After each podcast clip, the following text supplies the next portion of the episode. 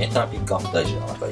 はい、第17回ですね。はい、第17回になりました。秋谷さん、今回は何でしょうか？今回はララランドというですね、映あ画についてはい見てみようかなと思うんですけど、はい。これね、実際、シンさんと一緒に見に行きましたよね、当時ね。はい、そうですね。懐かしい大学生の頃ですね。うん。だから映画館にね、実際に見に行きましたけどもね。はい。はい。ラブロマンス映画ですよね、完全に。ねはいまあ、その時は、結果的にラブロマンスだったってわけですけど、うんちょっと男だけでね、それを見に行ったっていう我々なんですけども。はい。はい。男だけで見に行ったラブロマンス映画ということで。うん、内容覚えてます？あのー、なんだったっけな。えっと、そうです。えっと、ミラとセバスチャン。うん。ミラだったっけ？ミヤ。ミヤですね。あ、えっと、ミアとセバスチャンうん。ですかね、の、はいえっと、まあ、それぞれの、その、道がありながら、その、まあ、なんとなく、その、惹かれ合ってみたいな、そんな感じだったと思うんですけど、そう。そうですね。そういう、はいそうです、そうです。ちょっとアバウトに、僕からはアバウトにそれぐらいなイメージってことで、ちょっと内容はアキラさんの方に説明いただければなと思いあます。あ、わかりました。はい。名前だけね、名前はすごいはっきりと覚えてたんですね。まあ、ララランドって有名ですからね。うん。そうですね。そうですね結構当時見てた人も多分多かったかもしれないし、うんうん結構アマプラとかネットフリックスでこれよく出てくるんですよ、これは。うん。あだから、その後も継続的に見てるという人結構いたかもしれないですけどねあ。。うんうんうんうん。一応、2017年公開で、うん。うんうんライライアン・ゴズリングっていうのとエマ・ストーンが主演のこれミュージカル映画ですうんうんね。うん。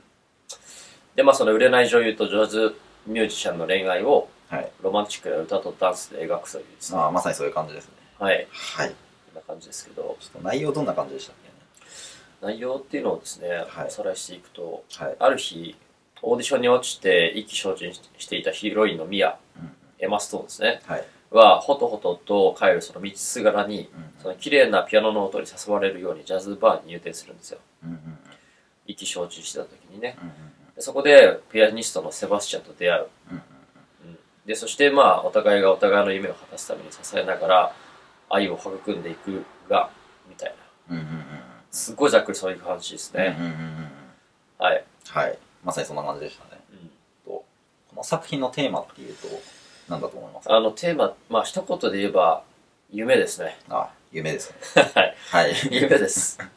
はい、そうですね。はい。夢を持ってたですよね、このセバスチャンとミアって。ああ、それぞれがまあお互い自分の夢に向けてうん。やっていく過程でまであってっていう、そこからまあ物語が展開していくっていう流れだと思うんですけど、はい。はい。そうですね。うんあの、セバスチャンは、えっ、と、自分のジャズのお店を開くってことに夢を見る。はい。セブスバーって名前ですけどね。あはい。あ、ありましたね。はい。ありましたね。で、ミアはオーディションに受かって女優女優になることを夢見る。うん。で、このどっちいずれも、こう、一筋縄にいかない、結構ビッグな夢じゃないですか。うんうんうんうんで、このあたりがこの、いわゆる男女の難しいところなのかなと思ってですけど、うんうんうん。この作品の中でも最初付き合いたての段階で言うと、うんうん。そのセバスチャンもミアも、要するに、まあ、どっちもね、うんそその夢を実現するには結構程遠い段階にあったんですよ。うんうんうん。まだ、あの、セバセバスチャンも雇われのピアニストだし、全然プロには程遠いし、オーディションには、あの、ミアの方も受からないし、みたいな。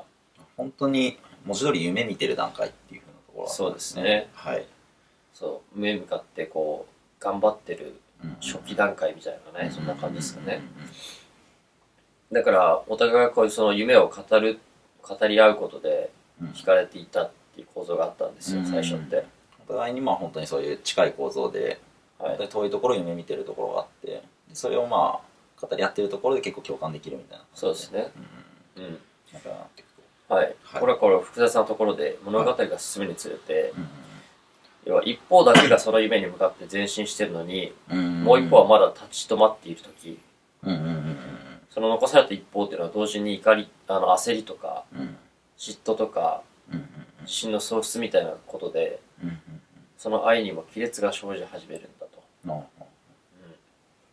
じゃあその夢そのその愛をうん。継続するために自らの夢を捨てるのかというとそれもできない、うんまあ、なかなかそうですね足並みが揃うことも完全に足並みが揃揃わないことってのも、まあ、まあやっぱどうしてもあるっていうふうなところですかねそのそうですね中で、うん、その中でまあ、あその中でまあ、関係が変わらないっていうのも難しいし、うん。その、その後どうするかっていうところですね。そうなんですよね。はいはい。